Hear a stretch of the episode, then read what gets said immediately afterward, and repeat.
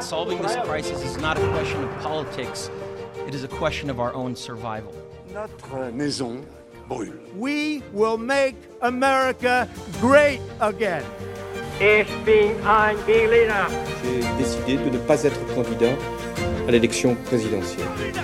Merci beaucoup, I love you. Mais Paris, libéré. Et je crois qu'avec l'aide de Dieu, ensemble, nous réussirons. Bonjour, très très heureux de vous retrouver sur RCJ pour Histoire d'un discours pour une nouvelle émission explicative. Vous connaissez le hashtag, hashtag HDD et euh, l'ensemble de nos podcasts sur les différentes plateformes de streaming. Bonjour Sacha, comment vas-tu? Salut Maxime, je vais très bien, bonjour à tous. J-55 avant l'élection présidentielle. Nous nous mettons donc à l'heure dans Histoire d'un discours et nous avons l'honneur aujourd'hui de recevoir Romain Pigenel. Bonsoir Romain Pigenel. Bonsoir et merci pour l'invitation. Beaucoup de choses à dire sur vous, mais on va essayer de synthétiser en quelques minutes pour que nos auditeurs puissent euh, connaître un petit peu votre parcours. Ancien élève de l'école normale supérieure, philosophe de sciences et psychologue de formation, vous êtes un spécialiste de la communication publique. Vous rejoignez la présidence de la République en 2012 comme chef de la cellule digitale, puis vous intégrez en tant que directeur adjoint en charge du digital le service d'information et du gouvernement, le SIG jusqu'en 2016, puis conseiller pour les discours du président de la République, François Hollande. En 2019, vous intégrez l'Institut du monde arabe comme directeur de la stratégie de la communication et des relations extérieures, et en 2021, vous êtes nommé directeur du développement des publics et de la communication d'Univers Sciences. Aujourd'hui, nous avons décidé de ne pas mettre en avant un discours défini comme nous avons l'habitude de le faire, mais comme je viens de le dire, J-55, nous rentrons un petit peu sur RCG dans l'histoire d'un discours dans le mode élection présidentielle. Et cette émission, on va la baser sur un fil conducteur avec une question principale. Comment la politique s'est adaptée aux nouveaux moyens de communication? On parle ici des réseaux sociaux, des plateaux télé, notamment à l'heure du Covid où les restrictions sanitaires sont, sont de mise. Comment, pourquoi, depuis quand Sacha, est-ce que tu peux nous faire une petite rétrospective de l'arrivée du politique dans les réseaux sociaux? Alors écoute, déjà, la question c'est pourquoi? Je vais te dire, je vais te, dire quelque chose de simple. hein. C'est qu'aujourd'hui, 85% des Français, on estime, c'est une estimation à peu près, ont accès à Internet. Alors parmi eux, hein, de plus en plus vont s'en servir finalement pour s'informer et suivre des politiques. Alors comme la presse, la radio ou encore la télévision, les réseaux sociaux vont prendre une place dès leur arrivée très importante dans la communication politique. Il ne faut pas chercher bien loin pour comprendre euh, pourquoi. À la différence des médias traditionnels, les réseaux sociaux sont totalement libres d'accès, sans aucune limite de temps de parole, et sans risque d'être interrompus, en tout cas dans une démocratie. Alors évidemment, les politiques ont rapidement compris l'intérêt d'un tel outil et n'ont pas perdu de temps hein, pour investir ce nouvel espace, pour en quelque sorte court-circuiter les médias traditionnels. Les réseaux sociaux, c'est la garantie de pouvoir être lu directement par des millions de personnes à n'importe quelle heure de la journée, mais aussi de pouvoir fédérer et avoir un moyen tangible de mesurer sa cote de popularité. Les politiques vont s'en servir pour communiquer auprès des citoyens, mobiliser les soutiens, organiser, rationaliser le travail militant. Ils vont se mettre en scène et prouver leur capacité de mobilisation et leur proximité avec les électeurs. À ce jeu, certains s'en tirent bien mieux que d'autres. Ainsi, la communication hein, de Barack Obama est souvent citée en exemple de réussite car ses campagnes sont finalement un peu des cas d'école car si le président dit, le président numérique, a su mobiliser l'opinion, c'est aussi grâce à une campagne digitale rudement bien menée car il a réussi à exploiter toutes les dimensions de l'outil numérique et c'est bien l'un des premiers à s'en être servi comme ça. Il a réussi au travers d'eux à créer un véritable réseau de supporters qu'il a su, hein, organiser pour les inciter à faire campagne dans leur communauté. Au-delà d'un outil pour les campagnes électorales, les réseaux sociaux sont aussi un excellent moyen de rester sur le terrain durant un mandat comme l'a très bien compris le président Trump, puisque durant tout son temps à la Maison-Blanche, il a su occuper la scène euh, politique nationale comme internationale uniquement à l'aide de son compte Twitter. On peut voir d'ailleurs la différence avec Joe Biden qui est beaucoup moins présent sur la toile. Un autre bon exemple est bien celui d'Emmanuel Macron qui lui maîtrise parfaitement les codes de chacun des réseaux sociaux puisqu'il va mettre même jusqu'à en fait provoquer des buzz habiles alors ce que j'appelle des buzz habiles, hein, c'est une communication organisée pour générer justement un buzz. Emmanuel Macron s'est servi des réseaux sociaux sur tout son mandat pour être au plus près des Français et euh, il va réussir à aller partout et même à s'implanter dans le temps de visionnage des jeunes et futurs électeurs de 2022 en apparaissant sur la chaîne de McFly et Carlito, deux célèbres youtubeurs, avec une vidéo qui a été vue plus de 16 millions de fois. Les réseaux sociaux ont pris d'ailleurs une place encore plus importante comme tu le disais, avec la pandémie, car quand les meetings se trouvent être interdits, le politique a encore la possibilité de s'exposer en direct sur les réseaux. Mais attention au bad buzz, hein, car cette pro- proximité constante avec les électeurs a ses mauvais côtés. Une faute de frappe, un tweet envoyé trop vite, un retweet malvenu peut déconstruire tout le travail accompli pour fédérer. En somme, Maxime, les réseaux sociaux, c'est devenu en quelques années l'outil indispensable, voire rêvé des politiques, mais tous ne savent pas réellement s'en servir. Merci beaucoup euh, Sacha pour, euh, pour cette explication. Donc vous êtes sur RCJ, euh, Histoire d'un discours avec, avec Romain Pigenel. Je me, je me tourne vers vous, Romain Pigenel. Je ne sais pas si vous voulez réagir à ce que vient de dire Sacha, mais on a vu dans votre propos introductif, que euh, vous avez travaillé à l'Élysée. Comment décririez-vous votre expérience à l'Élysée? Vous avez travaillé sur la partie numérique pour François Hollande. Est-ce que vous avez un souvenir, une anecdote, euh, quelque chose qu'on pourrait donner aux auditeurs qui n'ont pas forcément l'habitude de, connaître un petit peu ce monde politique? Alors, mon cas est particulier parce que j'ai travaillé en fait en début et en fin de mandat sur deux choses différentes, mais qui illustrent bien euh, l'évolution finalement des pratiques. À la fois, comme vous l'avez dit, à la fin du mandat, comme conseiller sur, sur les discours, euh, avec d'autres, parce que peut-être qu'on en reparlera, mais l'écriture au discours, c'est un, un sujet complexe qui a ses règles selon le président, et François Hollande, c'est quelqu'un qui écrit lui-même, et qui a plutôt un travail collectif avec différents collaborateurs. Et puis en début de quinquennat, en effet, j'étais en charge de ce qu'on appelait la cellule Internet, et qui était ce qu'on appellerait aujourd'hui la, la communication digitale.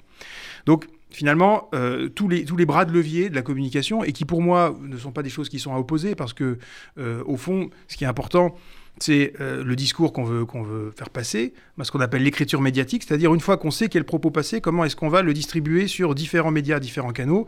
Et de ce point de vue-là, la communication, et l'écriture discours en fait partie, à la fois tout change et rien ne change.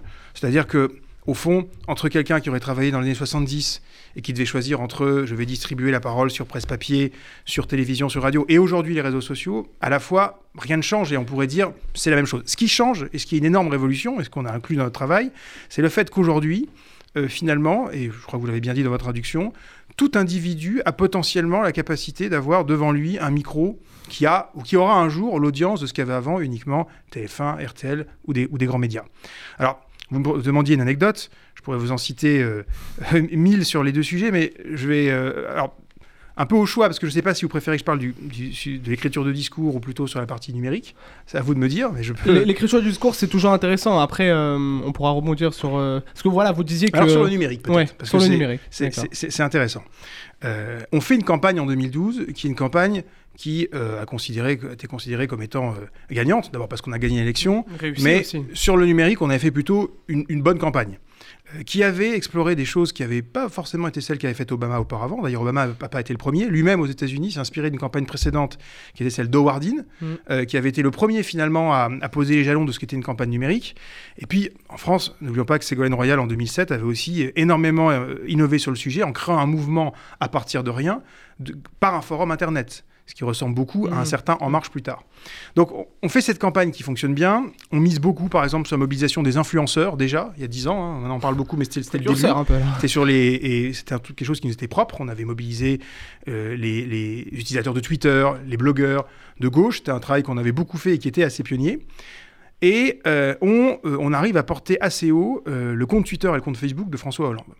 Et donc on arrive à l'Élysée euh, auréolé bah, de, cette, euh, de cette campagne victorieuse. Euh, et, et- et moi, j'accepte euh, j'accepte avec, avec honneur, bien sûr, de, de prendre ce poste parce que je pense qu'on va rester sur la lancée. Et le, le toute première chose qu'on me demande, mais je crois que je- d'abord on avait dû être dans les tout premiers arrivés dans les murs, vraiment dans la première vague d'équipe. Euh, on, devait- on est courant mai, mais bien, bien avant d'autres euh, rangs de conseillers. Donc on est peut-être dans les 20 ou 30 premiers. Et je me souviens, on me dit bon, bah alors écoute, maintenant que tu es arrivé là, première chose qu'on te demande, c'est de fermer le compte Twitter et le compte Facebook de François Hollande. Alors, bah, je, je- reçois l'information et je dis mais attendez, je comprends pas. Et alors.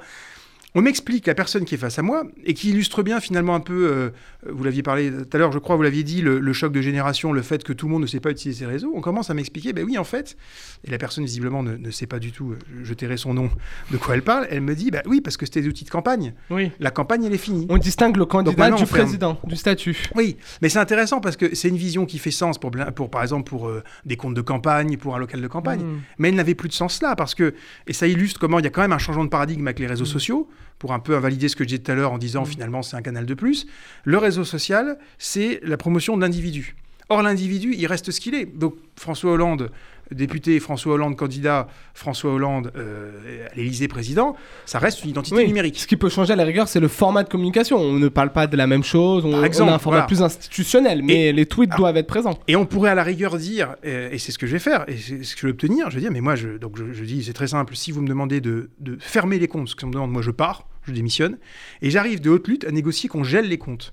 Et c'est la raison pour laquelle, vous vous en souvenez peut-être, ou pas d'ailleurs, mais de 2012 à 2014, jamais le compte Twitter et le compte Facebook de François Hollande ne vont être utilisés. Et ça sera deux ans plus tard, après, alors on utilisera les comptes de l'Élysée, après des mois et des mois de discussions, d'évangélisation en interne, ça paraît dingue aujourd'hui, hein, mais qu'on a l'autorisation de réutiliser les comptes. Et voilà, voilà un souvenir marquant et qui résumait énormément de choses parce que la personne qui, qui- qui- qui m'avait dit ça ne pensait pas à mal, elle était sûre de son fait, mais c'était vraiment comment euh, voilà, les, les façons de faire euh, habituelles étaient tout, d'un- coup complètement euh, orthogonales Mm. par rapport à ce qu'étaient ces pratiques émergentes et aujourd'hui vous le dites qui sont au, au cœur des campagnes. Alors, est-ce que, donc vous anticipez un petit peu ma, ma- ma seconde question, est-ce que vous considérez que les réseaux sociaux ont eu un rôle négatif sur le monde politique Ou au contraire une chance pour les candidats politiques? Donc là, on se positionne dans la partie candidat, pas euh, président quand on arrive au, au pouvoir, mais partie candidat, donc c'est-à-dire à l'heure actuelle, au moment de l'élection présidentielle. De, manière générale, moi je suis très méfiant sur les discours anti-réseaux sociaux. Parce que euh, je suis euh, mieux placé que personne pour savoir tout ce qui s'y passe de mal. Mais il faut jamais oublier que euh, tout ce qui peut y avoir est de terrible en pro- propos et, et- haineux, diffamation, fake news, ça existe, ça a des effets terribles. On en parlait avant le démarrage de l'émission. Mm. Mais ça reste une petite partie de ce qui se passe sur les réseaux sociaux. Donc dans le grand débat déjà actuel pour savoir si les réseaux sociaux sont une perversion à la démocratie, moi, je dis deux choses. D'une part, que c'est un milieu neutre, au, au sens, euh, je dirais, biologique. Comme il existe la télévision, personne ne pensera dire la télévision, elle a tué la démocratie, ni qu'elle l'a sauvée. C'est un, un- un- un fait, un fait technologique qui existe, premièrement. Et deuxièmement, comme j'aime pas les réponses de Normand, moi, j'ai plutôt tendance à dire ça reste une avancée positive. Pour une raison simple qui est que je, je- je crois, enfin moi c'est quelque chose que, que je défends, que tout ce qui va dans le sens de pousser la liberté de parole, ou plutôt pas la liberté de parole, c'est encore autre chose, mais donner la parole à chacun me semble être quelque chose de, fondamentalement positif. Donc je dirais, déjà à un niveau, je dirais un peu, un peu au-dessus avant de rentrer dans la, dans la politique, euh, est-ce qu'ils sont en soi bons ou mauvais? Non, il faut arrêter de dire ça, c'est un outil technologique, et l'usage, comme tout outil, tout dépend de l'usage qu'on en fait. Euh, deuxièmement, pour, pour quand même un peu répondre, je consiste à penser, persiste à penser que leur bilan est globalement positif. Parce que moi, je préfère une société où les gens peuvent parler, fût-ce pour parler mal, qu'une société où la parole est confisquée par Oui, les mais est-ce que vous trouvez pas que parfois c'est un peu tiré par les cheveux quand on voit des vidéos TikTok de Jean-Luc Mélenchon euh, devant l'Assemblée nationale? Est-ce qu'on on, on pervertit pas un peu cette image de, de, de, de- de communicant euh, VS politique? C'est pas le même métier. Il y a des communicants, il y a des politiques. Enfin, moi, certaines vidéos, me- même la vidéo d'Emmanuel Macron avec McFly et Carlito, je peux comprendre qu'une certaine partie de la population soit gênée de voir, de, dérangé, ouais. ouais, soit dérangée de, de voir ce genre de vidéo. Je pense que vous posez deux questions différentes sur la question de l'efficacité et la question de l'éthique. Sur la question de l'éthique, Non, est-ce que c'est juste l'efficacité, ou pas pour moi, juste elle fonctionne. Ça, Ah bah, ça, je- j'en suis pas si sûr. moi. C'est une autre question.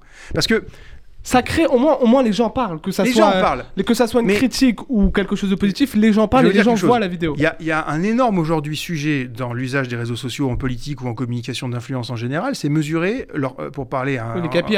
un- leur taux de transformation. Oui. Et, et moi, je dis toujours, euh, on peut tout faire, tout investir, euh, mettre de l'argent, et je ne vais pas dire le contraire, mais il faut toujours se poser la question, quel est le taux de transformation?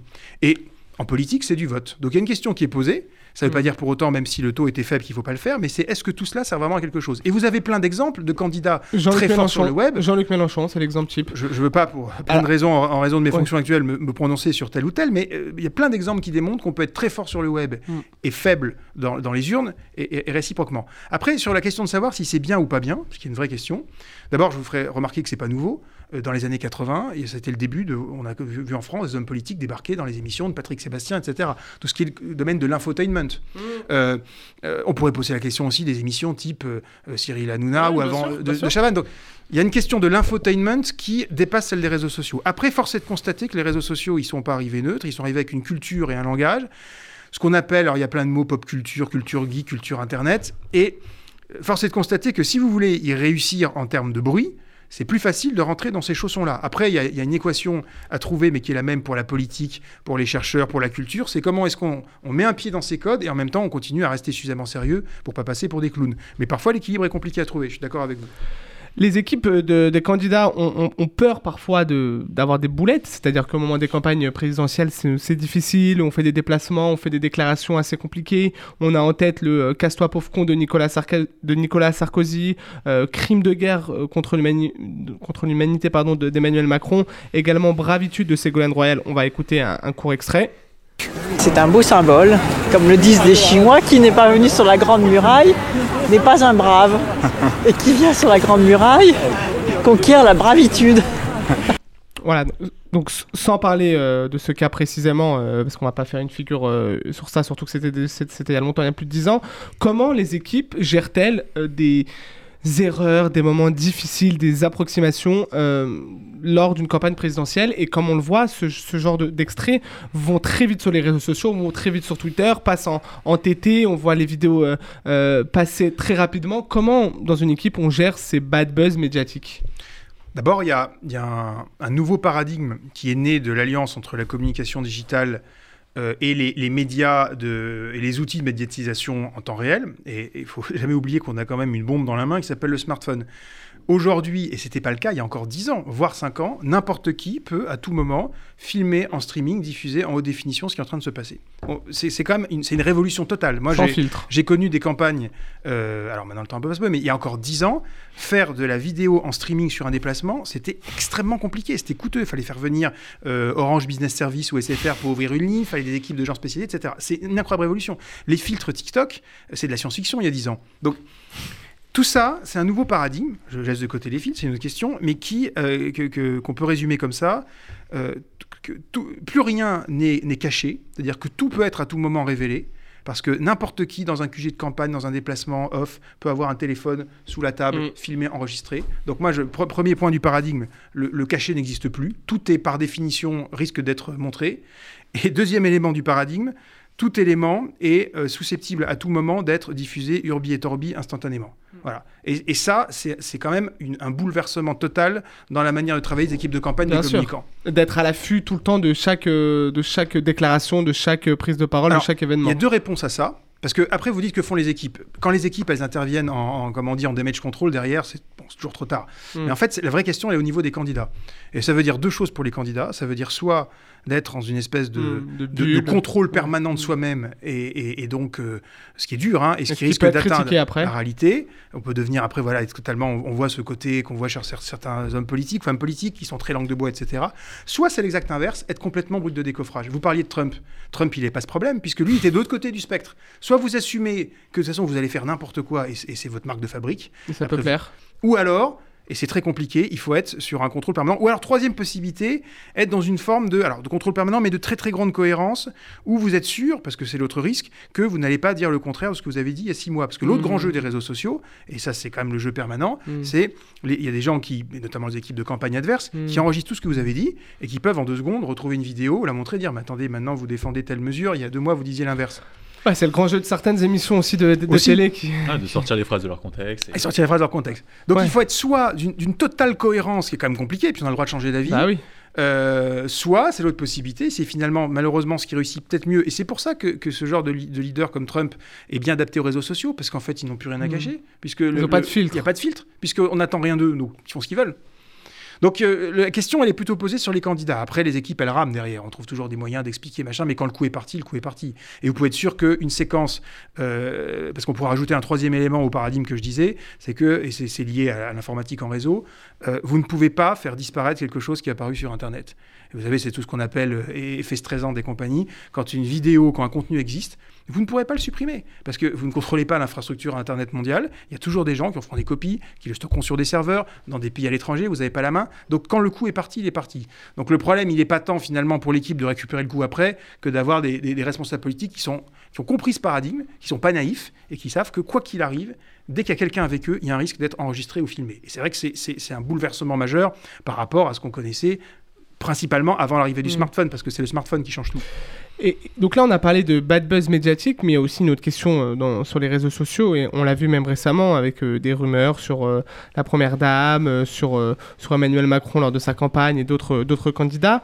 Les fake news ou, ou les fausses informations. Comment une équipe de campagne gère ces fake news, ces fausses informations sur les réseaux sociaux. Comment, lorsque on entend que euh, euh, on a eu des financements, euh, certaines rumeurs sur certains candidats, comment comment gérer ça?